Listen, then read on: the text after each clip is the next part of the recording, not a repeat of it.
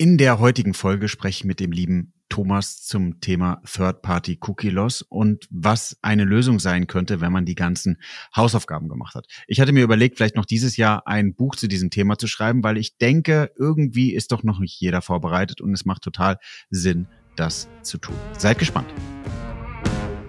Neue Folgen jeden Freitag. In dieser digitalen Welt gibt es einen speziellen Faktor, der über Erfolg und Misserfolg entscheidet. Daten. Doch nur die wenigsten wissen sie für sich zu nutzen.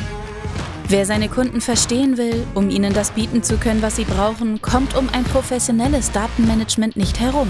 Jonas Raschedi interviewt andere Experten aus den Data-Bereichen und zeigt Schritt für Schritt, wie genau das funktioniert. Herzlich willkommen zu My Data is Better Than Yours, der Data Podcast. Schön, dass ihr eingeschalten habt. Mir gegenüber sitzt ein Gast, der schon mal da war und der mir versprochen hat, dass wir heute was total Spannendes zu besprechen haben. Und dadurch, dass ich mir Gedanken gemacht habe, und dann ist mein Monolog fertig, dass ich dieses Jahr vielleicht noch über das Thema Cookie-less oder Third-Party Cookie-less Future ein kleines Buch schreiben wollen würde, ich würde es jetzt mal unter dem Deckmantel erstmal bezeichnen, wo der äh, mir gegenüber sitzende Person vielleicht auch Teile zu beitragen wird, ähm, dachte ich, ich lade den lieben Thomas nochmal in meinen Podcast ein. Hi Thomas. Hi Jonas, freut mich.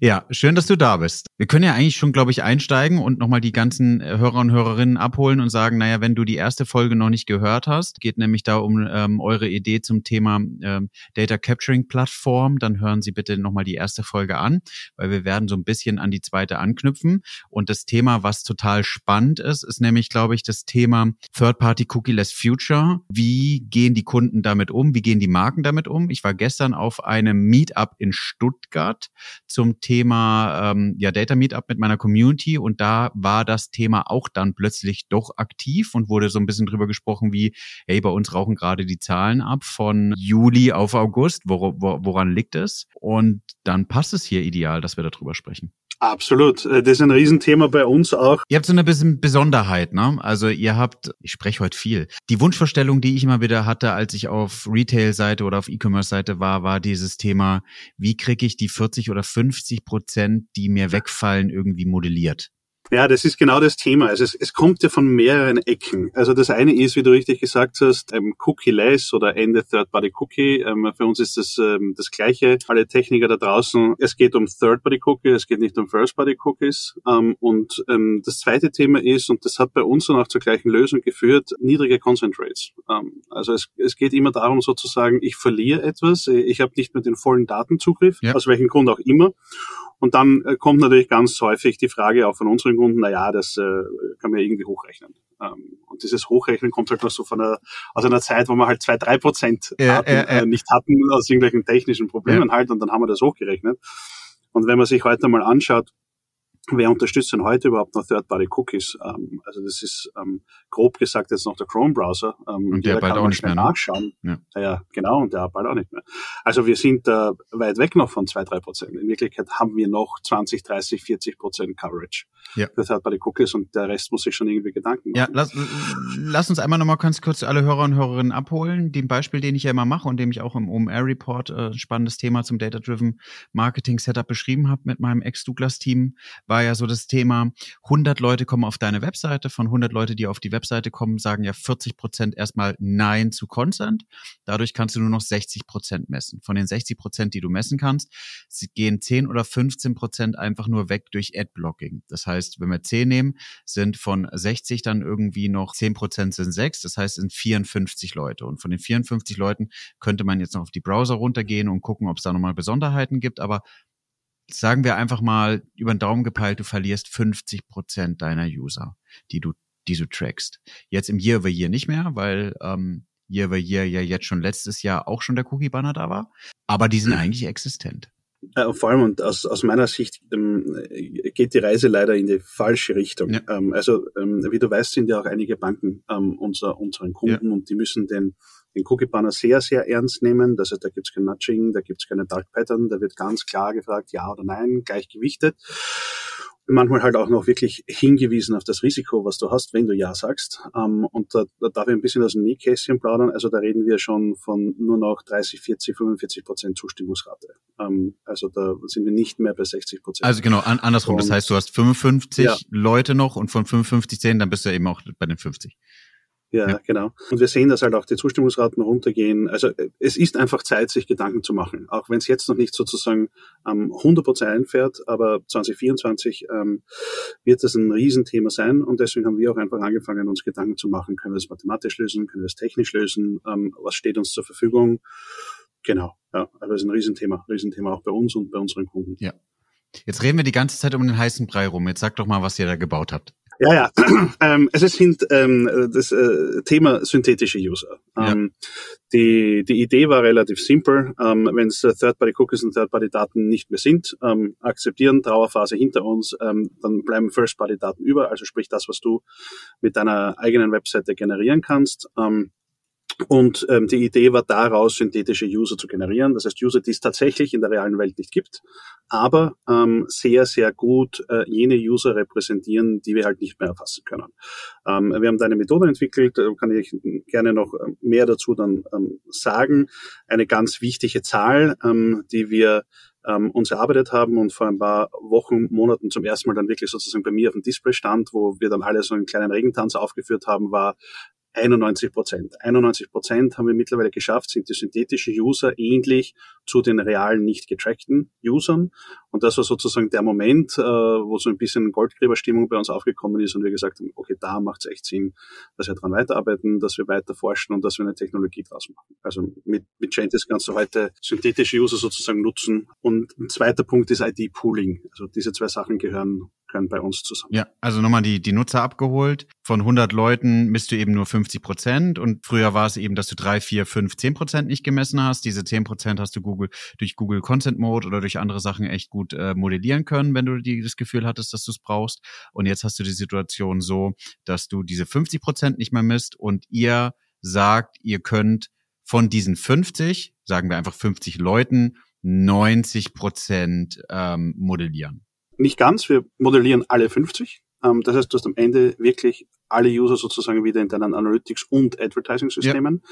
Aber sie sind zu 91 Prozent ähnlich zu denen, die es eigentlich gewesen wären. Also mit synthetischen Usern kannst du sozusagen nicht 100 Prozent genau nachbilden, dann wären es ja wieder ja. die User, ja. dann hätten wir auch die ganzen rechtlichen Probleme, sondern eben 91 Prozent Ähnlichkeit. Thomas, jetzt erklär das mal für den lieben Jonas. Was bedeutet das? Wie modelliert man das? Äh, warum kann man sowas überhaupt tun? Ja, super, super spannendes Thema. Ich habe auch in den letzten Wochen und Monaten ganz viel mathematisch dazulernen dürfen und, und ich mache es aber nicht zu komplex jetzt. Im, im Prinzip sind es drei einfache Schritte. Ähm, das erste ist, wir nehmen uns einmal den Consent-Bereich her. Ähm, das heißt, die User, die eine Zustimmung gegeben haben, ähm, tracken dort die bestmögliche Datenqualität ähm, und lernen. Das bedeutet, wir clustern diese User. Das ist ein automatischer Prozess. Das sind mehrere mathematische Modelle, die hintereinander geschalten sind. Und ähm, im Idealfall kommen irgendetwas zwischen 15 und äh, 20, 25 Cluster raus, wo ich sage, gut, ich verstehe, ähm, meine Webseiten-User gruppieren sich äh, zu diesen Gruppen. Auf Basis von Suchverhalten oder von Surfverhalten oder von was? Das äh, bestimmt tatsächlich der Algorithmus. Ähm, es sind sehr oft zum Beispiel Produktkategorien drinnen, Product Views, ähm, so Sachen wie Sessionlänge, also Sachen wie Tageszeit zum Beispiel oder Wochentag. Aber tatsächlich ist das durchaus äh, von, von Webseite zu Webseite unterschiedlich, welche Parameter hier genutzt werden. Der Algorithmus hat halt alles zur Verfügung, was äh, wir im normalen Webtracking ähm, erfasst Okay, aber da schmeißt ihr dann Google Analytics rein oder, was, oder habt ihr einen eigenen Pixel? Was schmeißt ihr rein? es ist, also Changes ist ja quasi ein eigenes Pixel. Ja. Die ganzen Daten ja. gehen ja durch ja. uns durch. Ähm, und wir nutzen sozusagen die Daten, die un durch uns durchgehen, um sie sozusagen auf die Seite zu nehmen und diesem, diesem Modell für synthetische User zur Verfügung zu stellen. Und der errechnet dann sozusagen die Cluster. Verstanden. Und eben nicht nur die Cluster, sondern auch, ähm, der spuckt aus, ähm, welche Dimensionen und Metriken genutzt worden sind, um diese Cluster zu finden. Das sind dann diese Dimensionen und Metriken nennen wir Prädiktoren. Also sprich, das könnte jetzt zum Beispiel ein Browser sein. Also ein Browser hat dazu geführt, dass diese Klasse gefunden worden ist. Dann ist der Browser einer der Prädiktoren. Ähm, es sind zwischen 5 und 15 Prädiktoren im Normalfall, die der Algorithmus nutzt, um diese Klasse zu bilden. Das heißt, nach diesem Schritt haben wir Cluster und wir haben eine Liste von Prädiktoren. Und einer der, der Innovationen auch im juristischen Bereich ist, dass wir die Bestätigung haben von Spirit Legal in Form von zwei Memoranden, ähm, dass diese Prädiktoren ähm, auch jetzt im Non-Consent-Bereich gemessen werden dürfen. Zum Zweck der ähm, Clusterzuordnung. Das heißt, in dem Moment, wo der erste Algorithmus fertig ist, springt sozusagen unser Tracking an und sagt, hab verstanden, gibt sieben Prädiktoren.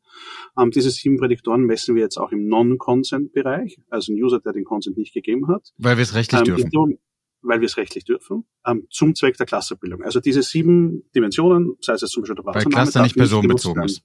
Klasse nicht personenbezogen ist und weil auch diese Prädiktoren nicht personenbezogen sind. Das heißt, ihr habt das rechtlich höchstwahrscheinlich mit einem Anwalt geklärt? Mit Spirit Legal, ja. genau, ja. Peter Hense. Den kann man mal googeln, das ist ein Bekannter. Ist, den kann man mal googeln, den, den, ein ganz lieber Typ. Ja.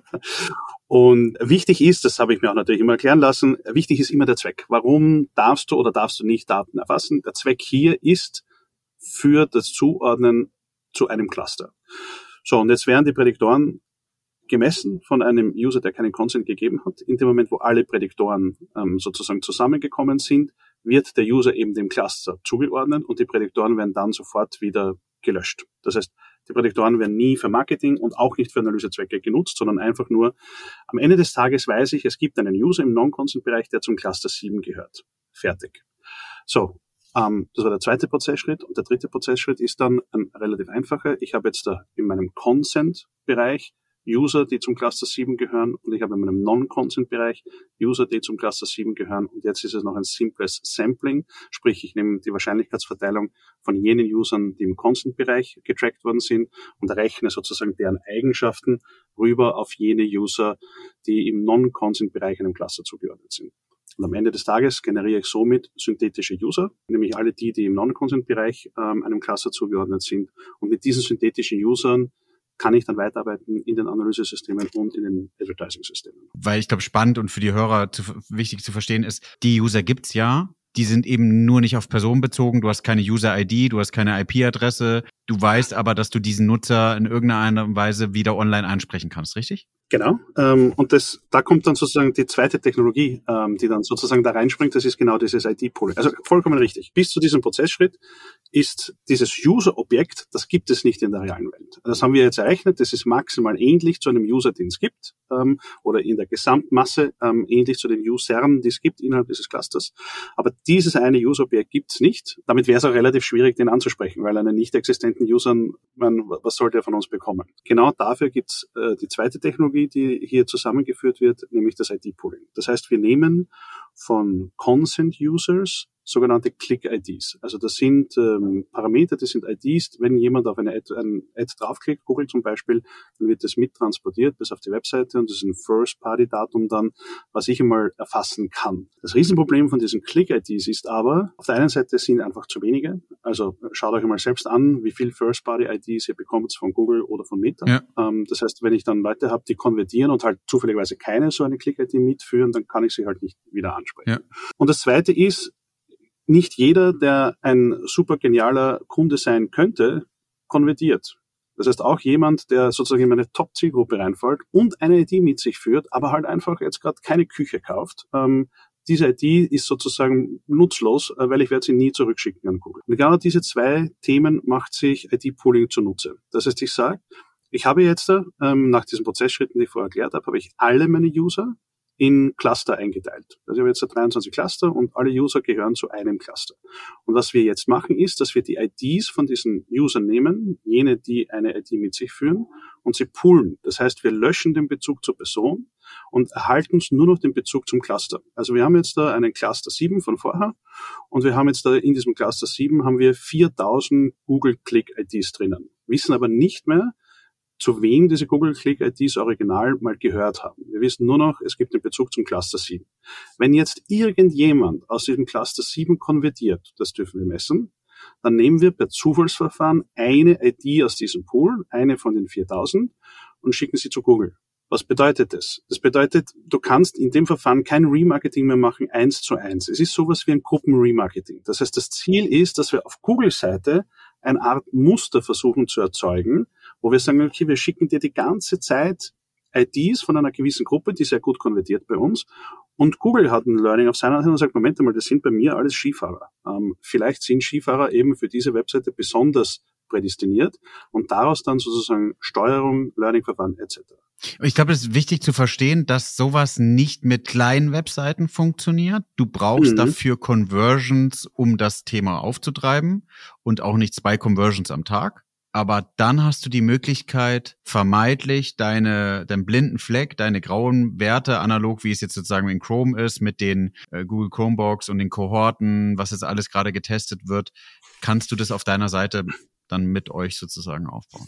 Bleib dran. Ganz kurze Werbung eine kleine persönliche Bitte an dich, liebe Hörer und liebe Hörerin. Und zwar möchte ich meinen Podcast stetig verbessern und an eure Wünsche anpassen. Deswegen gibt es jetzt eine kleine Umfrage und zwar findest du den als ersten Link in den Show Notes. Da kannst du einige Fragen zu meinem Podcast beantworten und es würde mich extrem freuen, wenn du dir Zeit nimmst und wirklich alle Fragen einmal individuell ausfüllst. Vielen, vielen Dank. Jetzt geht's weiter. Werbung Ende. Genau. Also äh, guter Ansatz. Wo funktioniert es nicht? Wir ähm, experimentieren gerade sozusagen, dass wir die notwendige Sessionanzahl so klein wie möglich machen. Zurzeit sind wir bei 150.000 Sessions im Monat. Wir haben die Grenze noch nicht erreicht, also es wird noch weiter nach unten gehen, aber es gibt hundertprozentig ein, ein unteres Limit, rein aus mathematischen Ja, Gründen. ja, ja, macht ja, auch Sinn. Ja. Und das Zweite, was du auch angesprochen hast, ähm, das ist ja, das war ja genau der Punkt, das war ja genau unsere Idee, weil ich meine, die prinzipielle Idee ist ja nicht neu. Ja, das war ja Flock, ähm, ging schon in die, ja. in die, äh, in eine ähnliche Richtung von Google, ähm, hat halt nicht gut funktioniert und wir haben uns damals auch angeschaut, warum hat das nicht funktioniert, weil uns hat das eigentlich ganz gut gefallen, diese Idee. Und ähm, Google hat es halt versucht, auf, aufgrund der Domains, dass man sagt, okay, ein User schaut sich verschiedene Domains an und daraus leite ich Interessensgebiete ab und das hat halt dann am Ende des Tages nur für die großen Brands funktioniert. Und wir haben dann gesagt, Moment einmal, die Idee war gut, vielleicht war die Durchführung nicht so genial, weil wer hat bessere Daten als Google? Und Achtung, jetzt kommt ein bisschen was Provokatives. Jede Webseite hat ja bessere Daten als Google. Für meinen User, der mit meinem Content in Berührung kommt, kann ich ja sehr viel besser First-Party-Daten generieren, ja. als Google es kann. Ja. So. Und dann haben wir gesagt, Moment, Challenge, ähm, wie können wir das äh, bewerkstelligen, dass ein Website-Owner sozusagen ein ähnliches Verfahren wie Flock anwenden kann, aber eben nur für die First-Party-Daten. Und das ist genau dabei rausgekommen. Also synthetische Use und ID-Pooling, ähm, das basiert extrem darauf, dass die First-Party-Daten in einer guten Qualität zur Verfügung stehen, dass ich genug habe, so wie du gesagt hast, genug Conversions, genug Sessions, aber dann kann ich da in die Tiefe gehen. Und das macht es auch so genial, dass wir eben so Zahlen präsentieren können wie 91% Ähnlichkeit, weil First-Party-Daten einfach heute hundertmal besser sind wie alles, was ich an Third-Party-Daten irgendwo durch die Gegend fliegen. Aber nur auf Basis von einer Domain. Ich habe gerade drüber nachgedacht, ob das sinnvoll ist, jetzt Gentis auf 100 Webseiten zu implementieren und dann sozusagen eine gewisse Logik über diese 100 Seiten aufzubauen. Aber ich glaube, dafür ist der Markt so unterschiedlich und die Attribute, die an den User lieben, zu unterschiedlich. Das heißt, dadurch bist du eben meistens sehr individuell. Ja, ich glaube auch, haben wir, muss ich ganz offen sagen, habe ich noch nicht ausprobiert, aber ich würde mal vermuten, dass die Modelle nichts Sinnvolles mehr ausspucken, wenn ich ähm, einen User versuche zu modellieren ähm, über verschiedene Angebote hinweg. Ähm, wenn das fünf Webseiten sind, die sind sehr ähnlich und es gibt einen Grund, warum der User sozusagen von einer Seite zur anderen geht und dann wieder zu einer dritten Seite, dann kann ich es mir auch eher vorstellen. Aber wenn das zum Beispiel komplett unterschiedliche Brands sind oder komplett unterschiedliche Länder etc., dann, dann macht das keinen Sinn, glaube ich. Ich überlege gerade, du hast es gut erklärt. Ich glaube, man braucht keine Analogie dazu, oder? Man ist, äh, also ich habe es verstanden. ich überlege gerade, ist das jetzt der heilige Gral? Also habt ihr da was gefunden, was wie äh, heißes Brot irgendwie oder geschnitten Brot, frisch geschnitten Brot weggeht? Oder ist es eher was? Ähm ich glaube schon. Also wir sagen in Wien gern äh, warme Semmeln. Ja. Ähm, es geht weg wie warme Semmeln. Ja geht, geht auch weg wie warme Semmeln. Also wir haben jetzt äh, auf, der, auf der Heroes of Data and Privacy bei einem Event von uns haben wir es zum ersten Mal angekündigt ja. und haben angeboten, es gibt zehn Slots für Proof of Concept Projekte. Ja. Ähm, und die waren schnell weg. Also das war, ähm, die hatten auch einen Preismarschall und da sind natürlich auch ähm, die, die Brands auf uns zugekommen und gesagt, okay, ähm, erklärt uns noch einmal, was ihr da habt. Ja. Ähm, dann haben wir es halt nochmal erklärt, ein bisschen mehr im Detail und ähm, da sind wir jetzt mittlerweile mit, mit guten, großen, schönen Kunden dran, das auch sozusagen in Zahlen zu gießen, in White Papers zu gießen, dass wir eben nicht nur eine PowerPoint-Präsentation herzeigen können, sondern tatsächlich sozusagen, was hat das an Mehrwert gestiftet. Ähm, aber der, der große der große Punkt war, dass wir einfach herausgefunden haben, einfach erklärt, dass eine Hochrechnung von Non-Consent äh, Entschuldigung, von Consent zu Non-Consent funktioniert, aber nur innerhalb eines Clusters. Wir haben das ja früher immer versucht, einfach ähm, über alles zu machen. Ähm, Consent zu Non-Consent hochzurechnen und kam einfach nur Müll raus. Ja. Ähm, und dann haben wir es gemacht mit innerhalb dieser Cluster, ähm, haben natürlich auch lang experimentiert mit, auch, auch in Kooperation mit der Wirtschaftsuniversität in Wien. Ähm, welche Clusteranalyse, welche Modelle, haben dann auch etwas Eigenes entwickelt. Dann, es war wirklich wie Gold finden. Also es war halt lang nicht funktioniert, du grabst einfach ewig umsonst und auf einmal auf einmal siehst du am Display 91 Prozent. Und die erste Reaktion ist, mh, hm, klar, welcher Fehler hat jetzt zu 91 Prozent geführt? Und dann schürfst du weiter und irgendwann kommst du drauf, nee, das ist richtig. Äh, wir haben plötzlich 91 Prozent Ähnlichkeit. Warum machen das andere Firmen nicht? Ich glaube, die zugrunde liegende Technologie ist serverseitiges Tracking. Das heißt, wenn die First-Party-Daten ähm, eine zu schwache Qualität haben und zu wenig sind, dann funktioniert es nicht.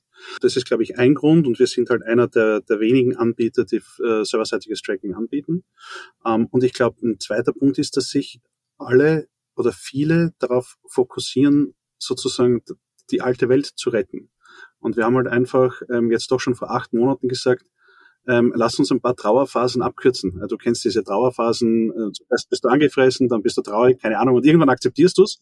Wir haben gesagt, so, wir kürzen es jetzt ab, wir akzeptieren es jetzt, weil wir sind Produkthersteller, wir, wir müssen die Lösung äh, für übermorgen ähm, auf die Welt bringen und das, das ist uns hier ähm, tatsächlich gelungen. Und was ist die Besonderheit? Also werden andere Player auf den Markt kommen, die müssen erstmal dieses mathematische Verfahren eben haben. Kann man da ein Patent drauf kriegen oder? Ähm, äh, ja, Patent haben wir schon angemeldet. Das, da gibt es ein Speed-Verfahren. Ja. Ähm, das hatten wir schon vor einigen Monaten drauf, ja. Ähm, aber äh, es kann gut sein, dass das andere kommen. Im Prinzip ähm, geht es darum, dass es ist ja auch gar nicht so sehr, dass das Gentis jetzt sozusagen der Durchbruch ist, sondern der Durchbruch ist das Knowledge, dass wir wissen, wir können sowas mit First-Party-Daten machen. Ja. Gentis ist halt jetzt die Out-of-the-Box-Lösung ja. ähm, und die kann man einfach nehmen, einsetzen und los geht's. Ähm, ich würde nicht behaupten, ähm, dass jemand, der jetzt äh, sich sechs Monate damit beschäftigt und investiert, nicht auf die auf eine ähnliche Lösung kommen kann.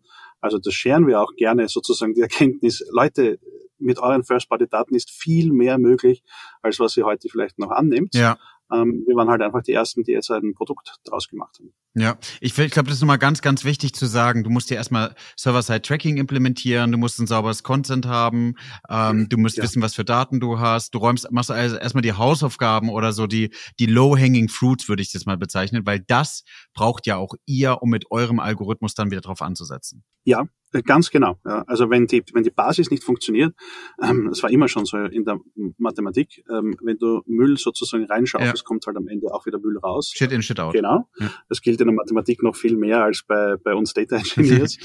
ähm, richtig, ja. Auswirkungen müssen gemacht sein, Server-Side-Tracking, Datenqualität, sauberer Consent, weil sonst wirst du ähm, von deinem TPO nicht das Okay bekommen dafür. Ja. Ähm, und und auch keinen Bullshit damit machen. Ja, man muss auch akzeptieren, dass diese Prädiktoren, die wir jetzt messen dürfen, wenn die Frage kommt, kannst du dir vorstellen, oft, ja, ah, jetzt messen wir da schon Prädiktoren, Browser-Share wäre total hilfreich, dürfen wir das nicht? Nein, darfst du nicht. Aber ins CRM, nein, darfst du nicht. Das ist nur dafür da, dass du diese eine Cluster-Zuordnung äh, machen kannst. Mit den synthetischen User, das ist das Geniale, kannst du wieder alles machen.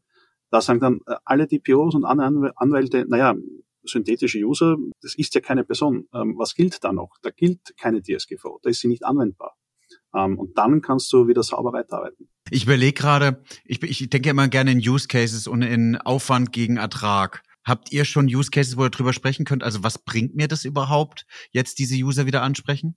Nein, ganz offen und ehrlich, das ist, ähm, wir sind auch extrem früh rausgegangen. Also wir haben im, im November sozusagen auf einer langen Autoreise nach Debrecen das erste Mal die Idee gehabt. Ähm, dann haben wir es ähm, pilotiert, mathematisch geprüft, dann hatten wir natürlich die Legal Checks. Und wir sind da tatsächlich mit dieser ersten Version der Technologie sind wir raus, äh, weil wir es für so genial halten und haben gesagt, wir würden jetzt gern eben, das sind genau diese zehn POCs, wo wir diese Value jetzt da ähm, ähm, beweisen wollen und zeigen wollen. Das heißt, ich kann heute noch nicht sagen, wie groß der Uplift ist. Genau das äh, soll mit den zehn äh, jetzt bewiesen werden. Aber dann schreiben wir sofort White Papers, ähm, Case Studies und die Zahlen werden dann auch veröffentlicht. Wir gehen zurzeit von einem Minimum Uplift ähm, Return of Investment von 30 bis äh, 55 Prozent aus. Weil ihr den Algorithmus von Google, von Facebook und Co. besser machen könnt. Ja mehr Daten werden eingemeldet. Ja. Google und, und, und Facebook kriegt einfach mehr IDs zurückgemeldet. Ja. Das Muster stimmt sehr viel besser zu dem und das Muster ist nicht mehr nur der, der konvertiert und es gibt ja auch sozusagen in unserer Sprache falsche Konvertierungen. Also ein, ein User, der überhaupt nicht in unsere Zielgruppe passt, aber halt einfach ein, aus, aus, aus Ausnahmegründen jetzt halt doch die Küche sozusagen beim Möbelix äh, kauft. Ja. Ähm, und mit dieser Mustererkennung, mit dieser auf der eigenen Seite sozusagen noch die, die, die Cluster zu erkennen und das auch melden zu können und dann eben den ganzen Bereich von äh, von No Consent mitzunehmen in diesem Lernverfahren, ähm, das ist tatsächlich ausschlaggebend. Und wir haben, Jonas, du weißt ja, ich, ich komme nicht aus der mathematischen Ecke. Ähm, das heißt, die Mathematiker hatten durchaus auch einen harten Job, mir das immer wieder zu erklären. Ähm, und was ich besonders genial fand, ist, ähm, wenn es plakativ ist, so dass wir es alle verstehen. Und ein plakatives Beispiel war immer, stell dir vor, ein Shop verkauft ganz viele verschiedene Dinge ja. und unter anderem zum Beispiel auch Erotikartikel. Ja.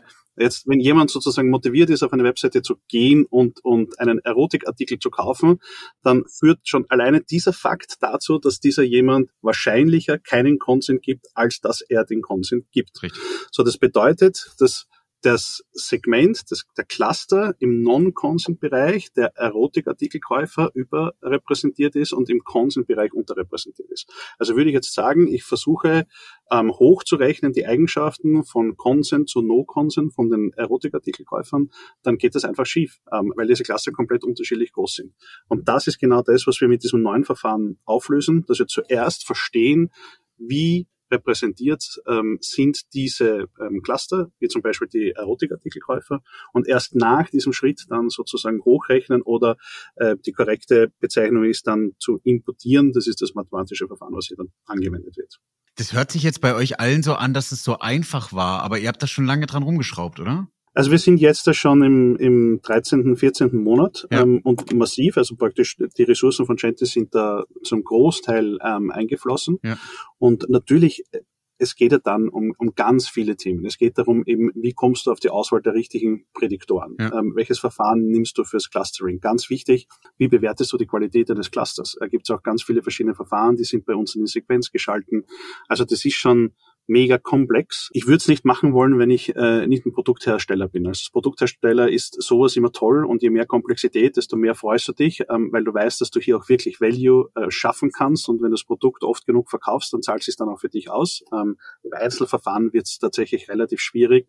Also ich würde es noch einen Booking.com, Amazon, ähm, Zalando zutrauen. Aber natürlich, je, je weniger Ressourcen ich in-house habe, je weniger Daten ich auch habe, desto länger dauert es ja. Also wenn ich jetzt nur eine Webseite zur Verfügung habe, ich sage einmal mit 400.000, 500.000 Sessions im Monat, dann brauche ich schon einmal eine 24 Monate, bis ich durch die Experimente durch bin, die wir mhm. halt mit ganz vielen Webseiten und mit vielen Daten machen konnten. Also ich will nicht sagen, es geht nicht ähm, ohne Produkt, ohne Gentis. Ähm, es wird sicher den einen oder anderen geben, ähm, der das macht und wahrscheinlich auch erfolgreich. Ähm, aber ähm, das ist ein typischer Use Case für, für ein Produkt. Was waren die größten Fails? Also was würdest du jemandem empfehlen, der ähnliche Projekte, Ideen angeht?